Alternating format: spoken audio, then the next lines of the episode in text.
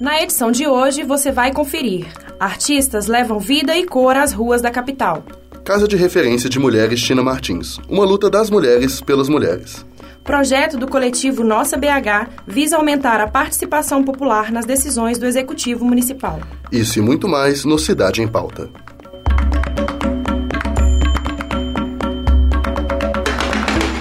Cidade em Pauta, com Graziele Silva e Lucas de Andrade. Boa noite. Os artistas de rua alegram e encantam pessoas de todo o planeta. Eles dançam, fazem música, declamam poemas e atuam para garantir o seu sustento. Conheça um pouco da arte na rua, considerada uma das profissões mais antigas do mundo, na reportagem de Lucas de Andrade. As mãos firmes mostram que José Reis de Oliveira, ou J. Reis, tem experiência na arte do desenho. Dos seus 60 anos, há pelo menos 30 J. Reis expõem seus retratos e caricaturas, todos feitos apenas com lápis, borracha e papel, numa das barracas na Feira de Artes e Artesanato da Avenida Afonso Pena. A feira, também conhecida como Feira Hip, que atualmente pouco tem de hip, existe há mais de 43 anos e é difícil encontrar um Belo Horizontino que não a conhece. J. Reis, como a maior parte dos outros artistas plásticos, costuma apresentar seus desenhos no passeio em frente ao Parque Municipal. Longe, mas não muito, do formigueiro que a Avenida Afonso Pena se transforma todos os domingos, já que atualmente conta com mais de 2.500 expositores vendendo as mais diversas mercadorias. É da feira que J. Reis tira seu sustento e, de acordo com ele mesmo, dos 100 mil visitantes que a feira já chegou a receber, ele não tem um cliente específico. Eu acho que meu trabalho atrai todo mundo. Meu trabalho atrai todo mundo. Eu acho que o meu trabalho, pouco. Eu acho que a maioria gosta do meu trabalho. Tanto que a gente está no mercado há muitos anos, né? Nesse tempo todo de arte e trabalho, J. Reis já enfrentou dificuldades. Apesar de encarar sua profissão com muito mais otimismo que pessimismo, J. Reis vê principalmente na parte de incentivo do governo o maior problema da área. O trabalho artístico é o seguinte, eu requer muita persistência, muita luta, muita dificuldade. Às vezes, às vezes não tem, não tem conhecimento sobre patrocínio, né? Porque hoje o governo federal hoje tem aí é, lei de incentivo à cultura que a gente não, não, sabe às vezes nem como acontece direito, como a gente tem acesso a essas coisas direito, né? Quando tem assim, algumas informações é muito distorcido, você não consegue ter, ter, ter aquela liberdade, aquele acesso àquela coisa ali. Então é mais ou menos por aí que eu tô dizendo, porque não dá tempo, a gente fica na luta todo dia, então você não pode ficar correndo atrás de outras coisas que vai ter, até se beneficiar, né? Você nem sabe. Seu amor pela profissão, porém, não se abala. Ele tira do trabalho, além do seu sustento, felicidade. A melhor parte é a satisfação pessoal, né? Porque você está trabalhando com a coisa que você gosta de fazer, que você sabe fazer. Então você vai dedicar o máximo ao seu trabalho. Fora da feira, é possível encontrar outros artistas. Moisés Duarte é um deles. Na Praça 7 de Setembro, em meio às cores frias que tomam conta do centro da cidade, a cor dourada do personagem de Moisés se destaca. E ele nem precisa se mexer para atrair a atenção de quem passa. Moisés é uma estátua viva, profissão que exerce entre um emprego na área de nutrição celular e uma outra atividade artística, a de cantor e professor de música. De acordo com o artista, o contato direto com o público é muito genuíno na arte de rua. Se você, por exemplo, vai fazer um show, às vezes vão, vão ter pessoas lá que que vão estar lá não porque gostam do seu trabalho em si, mas porque gostam de você, ou porque tem algum carinho com você, ou porque por causa de, de alguma coisa assim. Aqui não, aqui a pessoa só vai parar e colaborar com o seu trabalho se ela realmente gostou do seu trabalho. Então é genuíno, então é assim, é, é se ela não gostou, ela não vai parar, e, então é, é legal, é bacana isso, né? Esse contato direto assim com o público. Como Moisés é um homem de várias profissões, é preciso se organizar. O seu tempo para a arte de rua é calculado e pensado. Por ser seu próprio patrão, ele tem que ter um pensamento administrativo, empresarial. Ser artista de rua não é só um hobby, é de onde ele tira parte do seu sustento. Artista geralmente não tem muita cabeça assim voltada para negócios, né? Então você tem que ter uma, um, um controle de, de quanto você gasta por dia, é, quanto você custa por dia, para você é, saber quanto que você precisa ganhar. E aí se você não ganhou aquele valor naquele dia, no outro dia você tem que ganhar a mais, porque você tem que ter o dia de que você não ganhou e, e é daquele dia. Então acho que isso é o mais com, complexo. Pelo menos é o que eu vejo os artistas sempre pegando nessa, nessa, nesse ponto aí. Eu mesmo já sofri muito com isso. Lucas de Andrade para o Cidade em Pauta. A Feira de Arte e Artesanato da Avenida Afonso Pena acontece todos os domingos, das 6 da manhã às 2 da tarde, em frente ao Parque Municipal. A entrada é franca. J. Reis pode ser encontrado no e-mail joséreis1955@gmail.com. Quem quiser entrar em contato com Moisés, é só procurá-lo no Facebook ou no Instagram pelo nome de Moisés Duarte, com Y. Agora são 21 horas e 30 minutos. Desde o dia 3 de maio, o projeto Café à Mostra traz em sua programação o vídeo Passagem para o Mar, Rota de Fuga, de Eduardo Zunza e Joana Renault. A exibição acontece no Café Sesc Paládio, de terça a domingo em vários horários, até o dia 19 de junho. A entrada é gratuita. Informações em sescmg.com.br. O movimento de mulheres Olga Benário, que coordenava a ocupação Tina Martins, passa a ter agora um novo espaço para acolher mulheres vítimas de violência. A antiga ocupação Tina Martins passa a funcionar agora como Casa de Referência da Mulher, após uma parceria com o governo do estado. A reportagem é de Graziele Silva. A ocupação foi do dia 7 para o dia 8 de março. No dia 7 à noite eu entrei pro Olga, porque foi um dia que chegaram e com a proposta.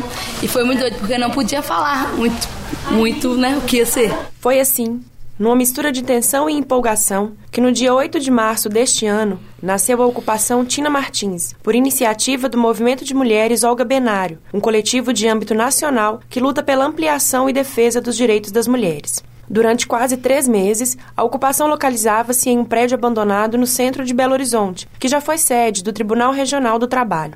Hoje, através de uma parceria com o governo estadual, a ocupação se tornou casa de referência da mulher Tina Martins e já possui uma outra sede, com melhores condições de habitação em outra região da cidade. Quem nos conta um pouco mais dessa história é a estudante da Escola de Arquitetura da UFMG e coordenadora da casa Tina Martins, Camila Bastos. A ocupação nasceu para fazer uma pressão, o ideário da ocupação foi fazer uma pressão frente às instituições do poder público para melhorar a situação órgãos que atendem a situação da mulher em Belo Horizonte.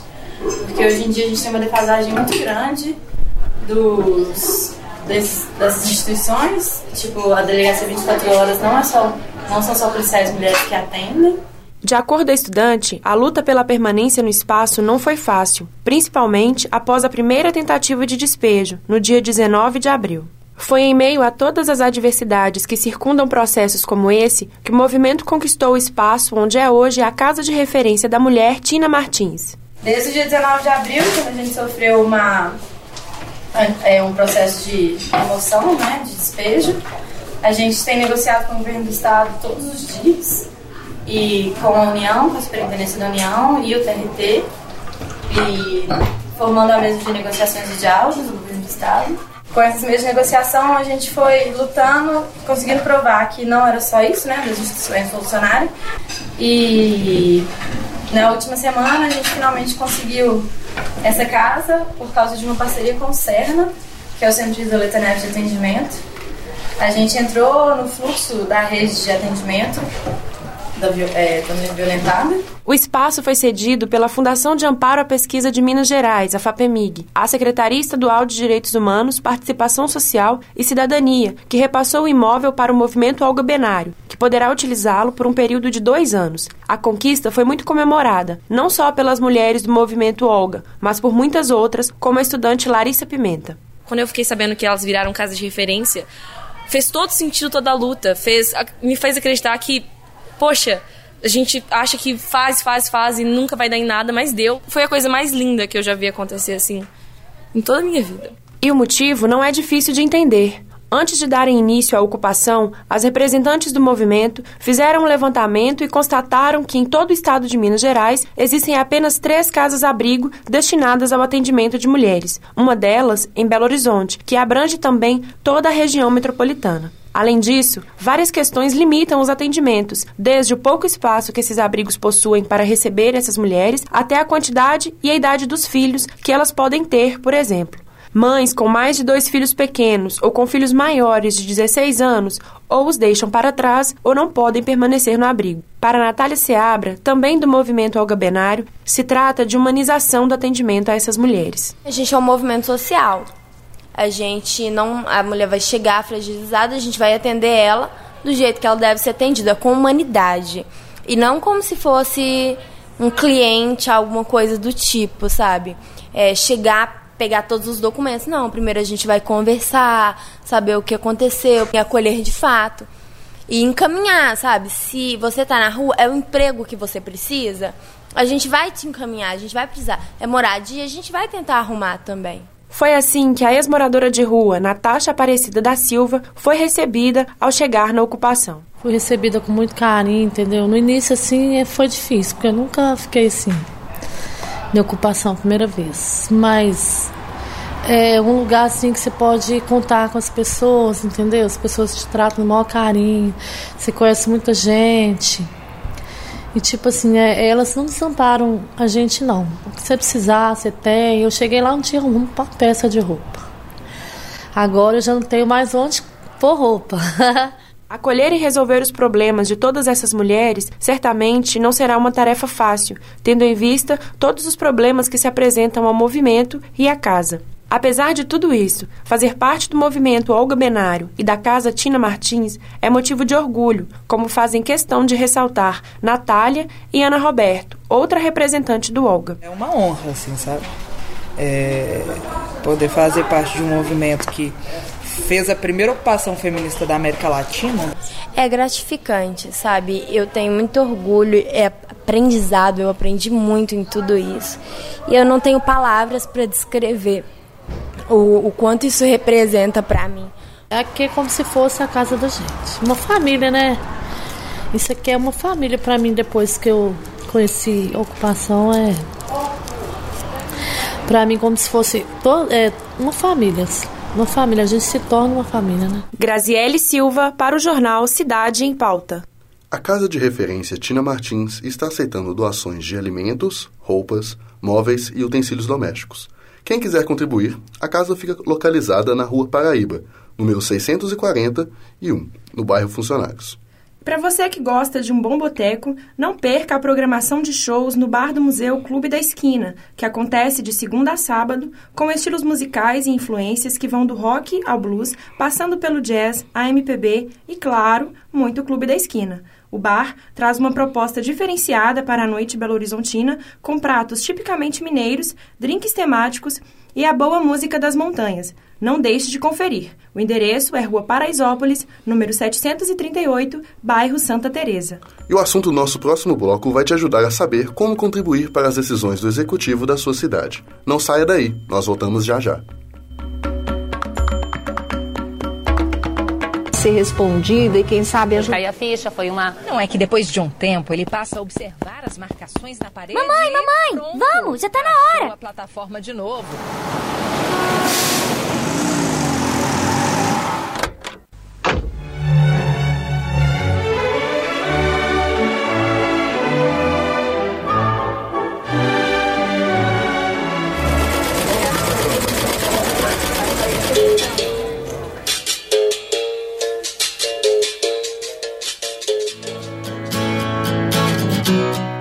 Horizonte tem 16 centros culturais esperando por você. Procure o mais próximo da sua casa e aproveite.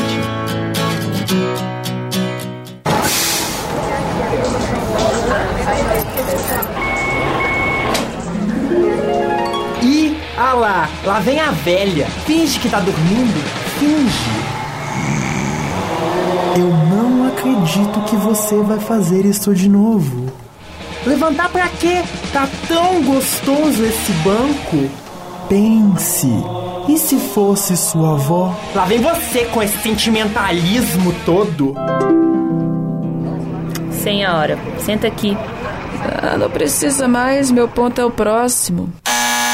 Não durma no ponto. Se você está sentado, dê o seu lugar para idosos, gestantes e pessoas com necessidades especiais. Não passe sua vida diante de uma tela. Oh, larga esse celular, bora pro parque. Esteja mais próximo de quem você gosta. Visite as praças e parques da cidade. E aí, vamos dar uma volta de bicicleta? Bora, uai. Você tinha razão, hein? Viu, eu te falei. Viva fora da tela. Cidade em Pauta. São 9 horas e 40 minutos e estamos de volta com Cidade em Pauta. Vai aproveitar o fim de semana para se divertir, ir ao cinema, teatro ou curtir aquela merecida balada de sábado à noite? Aproveite, mas não se esqueça de um item que não poderá faltar: o agasalho. As temperaturas em Minas continuam caindo e a previsão do tempo indica fim de semana muito frio em BH. Na próxima sexta-feira, a mínima pode chegar a 10 graus. No sábado e no domingo, os termômetros podem atingir a mínima de 12 graus e a máxima de 26 graus. E nesse inverno, nada mais gratificante que contribuir também para amenizar o frio daqueles que mais sofrem nessa estação, os moradores de rua. Então, pegue aquele agasalho que está há muito tempo guardado aí no armário e ninguém mais usa. Faça sua doação. E agora vamos conferir como está o trânsito na capital com a nossa repórter Camila Barbosa. Trânsito tranquilo nas principais vias da cidade e leve engarrafamento devido a um acidente de moto na barragem da Pampulha, sentido bairro. Camila Barbosa para a Cidade em Pauta. Além de escolherem os seus representantes para atender às propostas da população, o cidadão comum pode participar diretamente das decisões do executivo da sua cidade. Entenda como isso pode ser feito e conheça mais o coletivo Nossa BH e o seu projeto Eu Voto BH. A reportagem é de Camila Barbosa. Precisamos falar sobre participação social. Qual seria a melhor forma de saber o que acontece na administração pública da sua cidade? Você acha que possui voz nas decisões da sua cidade? Sara Sad, estudante de 18 anos, pensa que não. Ela pensa que uma participação mais direta da população seria uma alternativa melhor para esse tipo de problema. Vejo que fica muito decidido entre eles e tal, o que eles querem colocar na pauta é que é votado. Às vezes as obras menores, tipo um poste, uma ponte, não são tão imediatas para eles, mas para a gente é. Acho que uma participação mais direta da gente da comunidade pode ajudar nisso e até tirar um pouco da sobrecarga do legislativo. Em 2008, na véspera do aniversário de 111 anos da cidade, surgiu Nossa BH. Um coletivo que apresenta uma proposta nova de participação social para Belo Horizonte. Inspirado em projetos com propostas e ações similares espalhados em outros países e também no Brasil, como a Rede Nossa São Paulo, a Rede Nossa São Luís, o Rio Como Vamos. O Nossa BH tem a missão de ajudar na construção de uma cidade mais justa, democrática e sustentável. Adriana Torres, além de trabalhar na área de comunicação, é integrante do coletivo. Ela dá mais detalhes dos objetivos do movimento, explica como a participação da sociedade civil é essencial e nos conta qual papel Nossa BH exerce na construção de uma cidade melhor para seus habitantes. Ora, uma cidade justa é uma cidade que todas e todos têm acesso a ela, sem distinção de raça, etnia, crença, gênero, condição social, é, orientação sexual. Uma cidade justa oferece a todos e todas que vivem nela acesso à saúde, educação, cultura, mobilidade, diversão, acesso. Nós queremos uma cidade democrática, uma cidade que é o governo é feito com o povo, para o povo e pelo povo. O movimento Nossa BH trabalha com dados e com um conjunto de metas, a fim de capacitar a nós mesmos e trazer informações para os espaços nos quais nós participamos, informações de qualidade. O movimento participa de diversos espaços democráticos, fóruns, conselhos de políticas públicas, é, audiências públicas, reuniões, sempre tentando trabalhar Indicadores sociais, por exemplo, que são índices de política em determinada área e em certo período de tempo. Nós fazemos quadrimestralmente a análise da execução orçamentária e divulgamos no Facebook, divulgamos no Boletim Cidades Sustentáveis, para que outras pessoas possam utilizar esses dados e discutir com a prefeitura do porquê estão ou não né, gastando os recursos que haviam sido prometidos no plano plurianual. Um dos projetos do Nossa BH é o Eu Voto BH, que coloca o cidadão para participar de maneira mais direta na tomada de decisões da cidade. É uma plataforma que foi criada, é, a gente utiliza um software que já é bem conhecido, que foi criado na Argentina, que é o Democracia OS, e está sendo usado em várias cidades pelo mundo, inclusive aqui no Brasil, tá?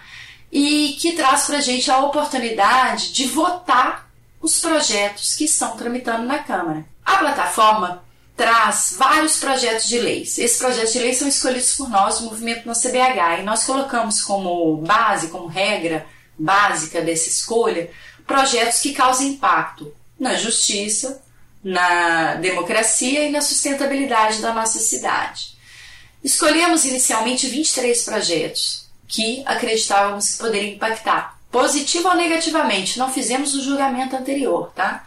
E colocamos esses projetos nessa plataforma. No fim de cada votação, os resultados são enviados para a Câmara dos Vereadores, para que possam contribuir no debate e nas decisões tomadas por eles. Para participar, basta entrar no site bh.euvoto.org e seguir alguns passos. O cidadão ou a cidadã interessado entra, faz o seu cadastro, que é super rápido, que é só colocar o e-mail, e aí pode escolher né, se quer qual, qual o projeto que vai votar, se é a favor, se é contra, se se abstém e ainda argumentar o seu voto. Camila Barbosa para o Cidade em Pauta. Vem aí a quarta virada cultural de BH. O evento será realizado nos dias 9 e 10 de julho e deve contar com 145 atrações artísticas como dança, circo, teatro, música, artes visuais, entre outros. Já coloque na sua agenda e não deixe de conferir um dos maiores eventos culturais de Belo Horizonte. O nosso programa vai ficando por aqui. Boa noite e muito obrigado pela sua audiência. Boa noite e até a próxima. Cidade em Pauta, com Graziele Silva e Lucas de Andrade.